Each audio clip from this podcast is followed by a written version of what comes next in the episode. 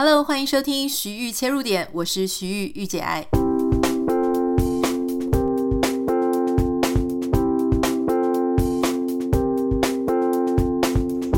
今天要来跟大家分享几件事情。首先，第一件事，最近在 Podcast 圈里面被大家热烈讨论的一件事哦。我不知道你有没有看过 YouTube channel 上面有一个非常有名的节目，叫做《眼球中央电视台》。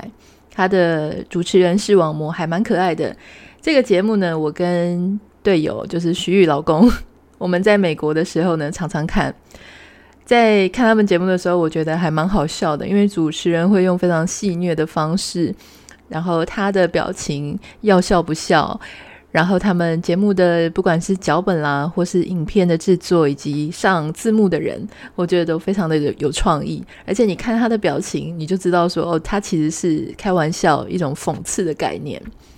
不过最近视网膜呢，跟另外一个也是他的朋友叫星期天，一位专业的广播人，他们做了一个 podcast 的节目，叫做六点半左右 PM 六三零。这个节目呢，在一开始你可想而知嘛，他们在 YouTube 上面有非常高的流量跟人气，所以当他们开始了这个 Podcast 的时候呢，据说只放了一分钟的这个预告，就直接攻占了 Podcast 的前五名，这是一个非常了不起的任务，因为像现在 Podcast 节目在台湾有两三千个。每天都有新节目的状况下，那所有的人像我们这样卯足了全力在做节目呢，其实要攻占前五名都不是很容易。结果他们一来就立刻上了前五名，所以大家等于对他的期待非常高。结果没有想到呢，就在昨天，他们好像上传了第四集，决定最终篇就是已经玩不下去了，就是决定要跟大家 say goodbye。这中间到底发生了什么事情呢？简单讲，就是他们在第一集的时候，可能也是想要保持在 YouTube 上面非常戏谑的方式，所以他们就消遣了台通这个排行榜上面前三名的节目。那这个台通的听众呢，听起来当然就是非常不爽。那后来当然才知道说，原来他们跟台通的主持人也是很熟，跟百灵果也很熟，所以他们想要延续那种呃嘲笑啊戏谑的方式，在 Podcast 上面。可是也有人就是去批评他说，他的留言是蛮极端的哈，喜欢他的喜欢给五星，不喜欢的给一星。在昨天的时候已经呈现一个死亡的交叉点，就是一星居然比五星还多，等于是被骂爆。那很多人就提到说，他们不只是取消台通，还没有做功课。其实这件事情呢，就让我觉得非常遗憾，因为其实像在这一行，我说的这一行不是 Podcast，Podcast 最近才兴起。我说的是在个人品牌、社群媒体这一行啊，蛮多年的。其实我看过非常多例子，是那种他曾经很有流量，可是因为他操作不注意，所以他就摔了一跤。但是我更常看到的事情是，有一点像是流量上的暴发户，就是他有很多的粉丝喜欢他之后呢，就开始遭惊了哈，就是开始。变得跟他以前非常不一样，那那个非常不一样呢，有可能是，比方说情节比较小的，大概是，呃，开始接叶配啦，然后包括我自己也是，但是我会试图在接叶配跟我的原生内容当中要有平衡点，比方说。你每个礼拜要去切，就是说，假设你这个礼拜有一则业配，那你真正原生内容又要有多少，让大家不至于觉得太过密集？那如果有某一个月太过密集，很可能是厂商他或是品牌他一个要延后，一个要提早，所以在你完全没有办法，真的是不得已的状况下，有可能就会让人家感觉过度密集哈。不过这个还是要自己稍微注意。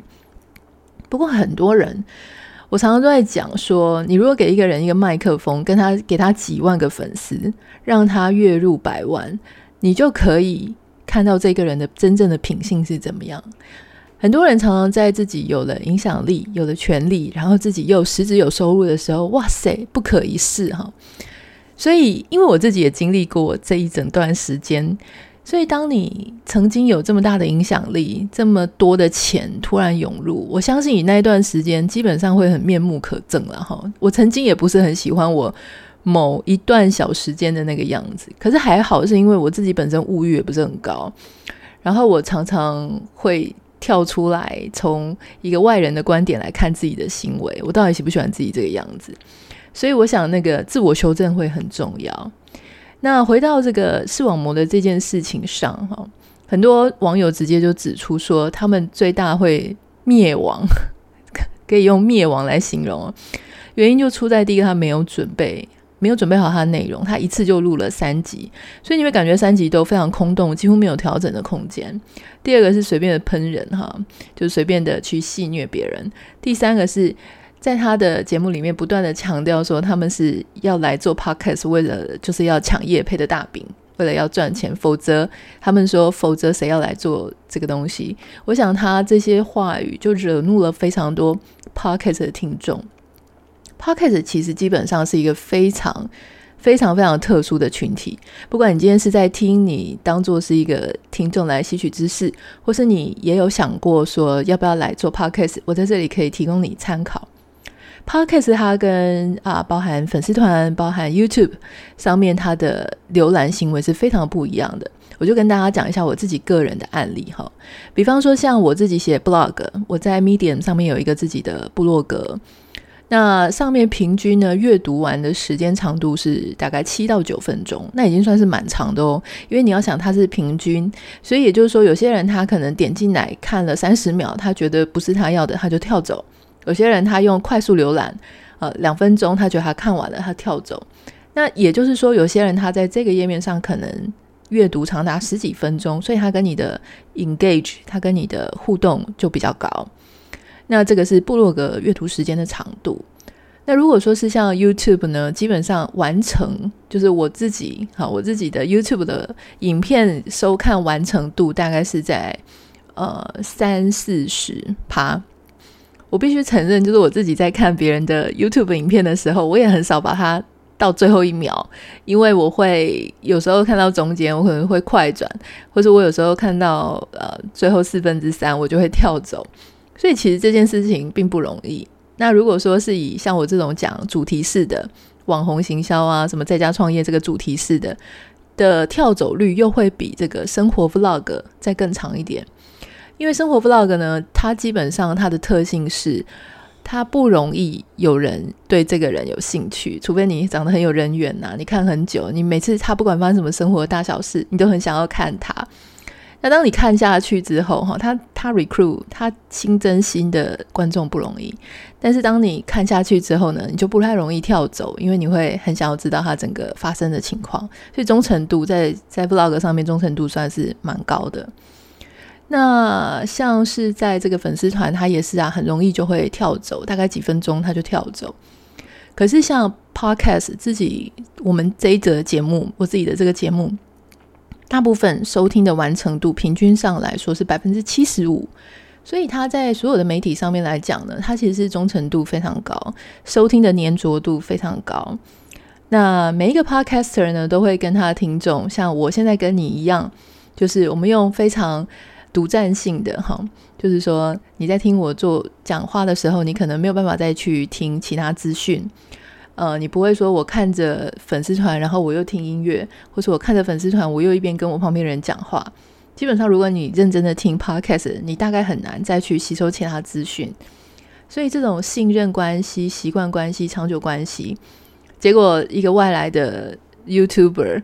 然后以老鸟的姿态去教训 podcaster，现在很认真做节目的人，我相信这个一定是会有一些反感。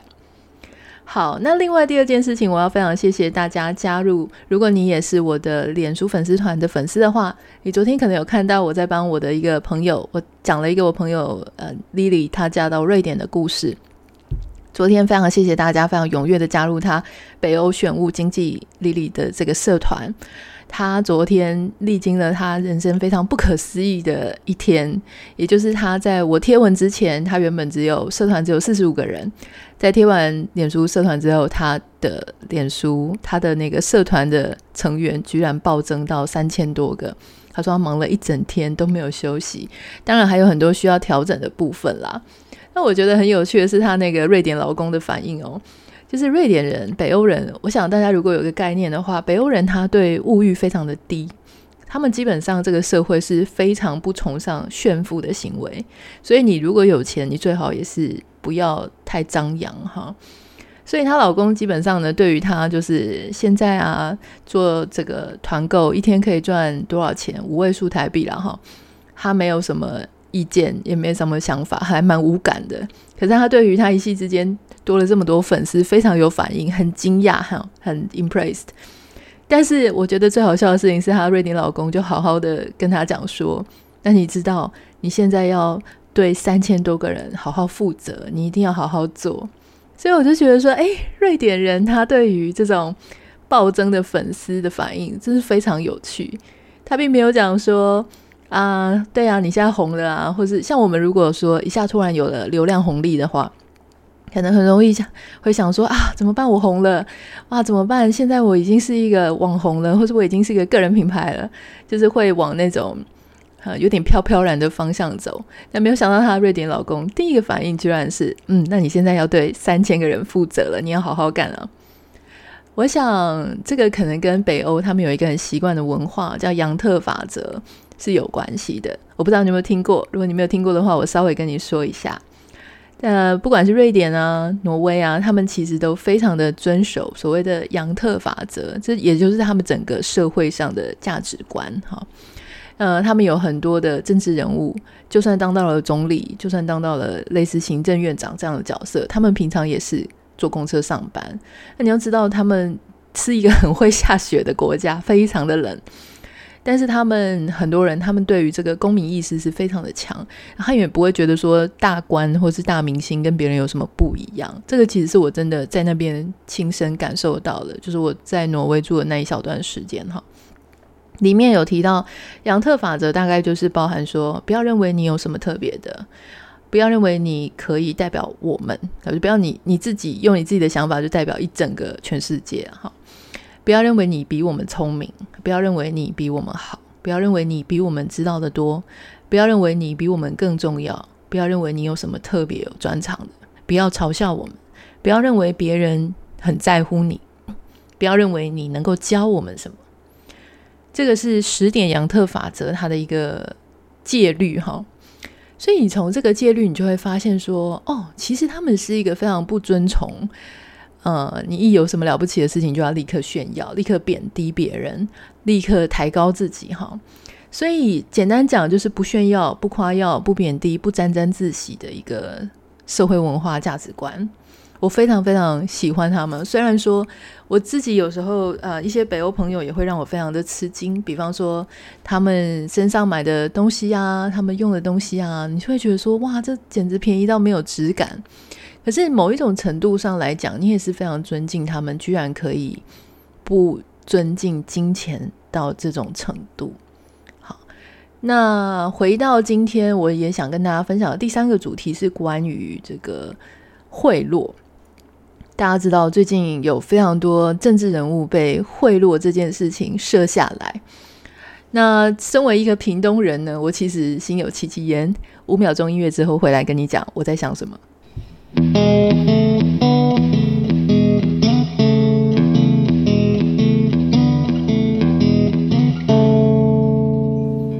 身为一个屏东出生。然后一直在屏东念书，念到十八岁的屏东居民哦，我要跟大家分享一件，我想在我们这个岁数，我你可能跟我遇到的情形很像，就是我们小时候得奖的那些奖状啊、毕业证书啊的右下角，不是都会有一些行政首长的呃落印，会有他们的名字吗？然后这些奖状对我们来说都非常重要，特别是我妈妈就会把我所有的奖状都把它在家里的墙上排成一排了。之前了哈，后来长大之后，你才会发现哪里怪怪的，就是这些行政长官呢，居然不是入狱了，就是因为这个各种案件被判刑。呃，比方说像我之前得过呃屏东议长的奖状哈，议员奖还是是议长奖哦，议长奖。结果那时候落款的这个人呢，叫做郑太吉，他后来被判了杀人罪。还有就是屏东的县长武则元呢，我也得过什么县长奖之类的，不知道是演讲比赛还是毕业证书，我有点忘记了。结果武则元也因为贪污被判刑。那最近发生的这些这个疑似受贿的案件，呃，那个苏家，我想大家也知道，他们也是屏东人，呃，这个也当过屏东非常多重要的行政长官，所以作为一个在屏东长大的小孩子呢，其实你会对于政治人物为什么不好好做好，让我们这么蒙羞这件事情感到非常的有感触。所以我其实在这件事情之后呢，我就一直在思考一个关于贪污、贪污这件事情它背后的心理、它背后的社会文化成因到底是怎么样，我感觉到非常的。意外哈，因为我现在在讲心里话，所以我觉得我讲话的速度可能会更慢一点。有朋友跟网友都有提醒我说：“哎，发现你的节目用一点二倍的速度来听啊，蛮刚好的。”我记得 Apple Podcast 好像只能调一跟一点五，但是 Spotify 好像可以调一点二的样子，还是相反，我有点忘了，大家再 check 一下哈。嗯，所以讲到这个呢，我就稍微上网查了一下。那我觉得有很多人，他对于这件事情，他所给的，他所给的想法，其实是还蛮有趣的哈。包含就是说，嗯，有些人他就去研究说，有些人他会特别的倾向用钱去买亲密关系，包含性，或是包含这个政治上的结盟，都算是一种亲密关系。好。性当然不可否认，就是一种肉体上的亲密关系。那贪污呢？它基本上因为这件事情兹事体大，如果一旦被抓的时候呢，基本上你们是命运上的共同体啊。一个收贿不会有单独存在的嘛，一定是一个收贿，一个付钱，一个收钱。所以说这样子的一个亲密关系呢，很多人居然相信说钱可以在中间起非常重要的一个角色。那换句话说呢，就是很多人他对于钱他的尊重跟他的看重，他认为钱是至高无上的一切，这件事情呢，变得呃非常的值得我们去注意这件事情。我自己就在想哈，因为有有这个研究报告显示说呢，在某一些国家、某一些状态下呢，特别容易会有一些贪污的现象。例如说，这个社会呢，它其实非常是重视集体主义文化的，它的集体主义文化的特色比个人主义文化呢更加的鲜明。例如说，很多人都在讲说，亚洲是非常重视集体主义文化的社会，每个人都希望跟别人保持一个良好的关系，原因是因为日后说不定哪一天还要需要用到呃别人的帮忙。呃，所以说这个关系，我想大家很常都会听到说，华人这个关系非常看重关系这个事情。所以，当你不愿意去在某一个不 OK 的状况下跳出来指责别人，或者你不太愿意说作为一个呃孤独个人主义奋斗的一个孤鸟，而你是非常 rely on。非常依赖这整个社会上的这个集体主义，你身边有很多人会帮你啊，你会帮别人啊，那你欠他人情，他还你人情。如果是非常重视这样子的一个呃所谓人际关系的系统性的话，那其实这样的状态下，非常的容易会产生受贿的行为。第一个，你可能。呃，你可能会耳闻说谁谁谁他也收贿。第二个是，当你有一个你关系很好的人，他收贿，然后他邀请要求你帮忙，然后跟你讲说这件事情就是这样做的。我们常常就会发现很多贪污啊、舞弊啊这些事情呢，其实它都不是个人的，只是个人的行为，它其实基本上就是一抓就是一群，一抓就是一串哈。所以它是一个很集体性的一个事情。那还有，当然你可以想象的，就是研究上面其实显示说。这个公司它有财务危机，它的财务一直不是很健全，或是这个国家它一直处在它的财务很动荡的状况下，在这种环境里面也会滋养很多贪污啊、犯罪这一类的行为。还有一个，我觉得它比较个人层次哦，就是说你基本上呢是有付小费习惯的国家，也很容易有贪污，但是台湾没有，台湾还是很贪污。呃，就不不，我这样讲会不会被骂？台湾没有小费的习惯，但是台台湾也是有很多贪污的案件层出不穷啊，应该这样讲哈。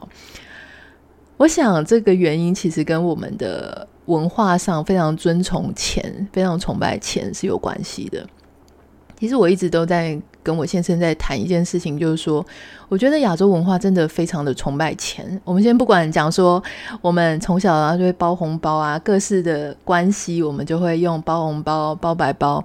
然后结婚要包红包，拜钱也是，你知道拜神也是拜什么财神爷啊，然后过年的时候不可以扫地，因为扫地容易把这个财神给扫走。所以很多事情呢，是跟尊敬钱，其实是你仔细想是有相关的。那还有包含就是说，像呃欧美的人，他们很难接受说夫妻要远距离工作哈，就是因为你夫妻远距离，你真的很难维持一个家的完整性。可是对于亚洲来讲说，呃，如果工作需要你夫跟妻相隔两地。然后或是到远处去上班，很多人是可以接受的。那当然，我相信很多人就会讲说：“哦，那是因为我们的经济条件啊、社会环境不够周全，所以我们可能必须要，比方说，你像菲律宾，在他还没有那么富裕之前，他可能很多人他需要去其他国家打工之类的，或是泰国。所以这个东西看起来好像是不得不这么做哈。”但是我想，当一个国家富裕起来，或是当我们的工作其实并没有一定非得要这样不可，那我们很可能只是为了说，不是因为少了这一万两万活不下去，我们只是想要多赚那个一万两万，所以我想要呃这样做。如果只是因为这样子的原因而我们愿意分隔两地，其实我我觉得大家就要重新去思考说，那个一万两万为什么我非要追着它咬着它不可？哈。所以，当这个财务上面，我们呃要怎么样，就是去扭转，说自己对财钱财很尊敬呢？我自己在想，从小时候，我们很习惯给小孩子的奖励，就是比方说你考成绩考一百分，然后就发一千块给你。这种习惯一定要改变哈。比方说，你可以小孩子考一百分的时候，你可以说好，那我就带你去这个海边玩。或是说，我们就可以这个今天打球多打半个小时，或是怎么样，可以有其他的一些奖励的方法。可是不要去用钱，或是用物质去告诉他说，当你这个事情做得好，你就可以得到一个物质，因为这两件事情完全不相关，你知道吗？结果你把这两种事情串在一起的时候。呃，无意之中会让这个小孩子从很小的时候就发现说，OK，原来金钱是一种犒赏，而且它是一种很合理的犒赏。那这样子，你想，这个小孩他长大的时候，他会不会觉得说，OK 啊，我今天帮人家做一点事情，瞧一点事情，在中间拿一个 commission，拿一个佣金，这也是很正常的。从小就是这样，所以我在想，很多事情，也许他的我们要去改善它，可以从非常小的呃着眼点开始做起哈。如果今天你也觉得说，呃，稍微有被提醒了，稍微有被有一些想法的话呢，也可以欢迎你可以写私讯到我的 Instagram 账号 Anita 点 Writer A N I T A 点 W I T E R 来呃跟我分享。今天分享的三件事情看起来没有关系，但是老实说，我认为这三件事情都有关系，因为当一个人他太过重视，他太过强调自己好棒。他没有一个谦虚的心情，他不愿意再多做准备，然后他觉得金钱很至上的时候，就会发生出各式各样。你会觉得哇塞，这个人开始有点面目可憎，或者是这个人开始有一点让人家扣分的感觉了。我希望我们大家都不要变成这个样子。当然，在学习的路上啊，难免都会跌跤。但是，我想社会就是要这样子越变越好。那我们的整个自主意识、我们的公民意识，或是我们的 Podcast 听众意识呢，也都会提高。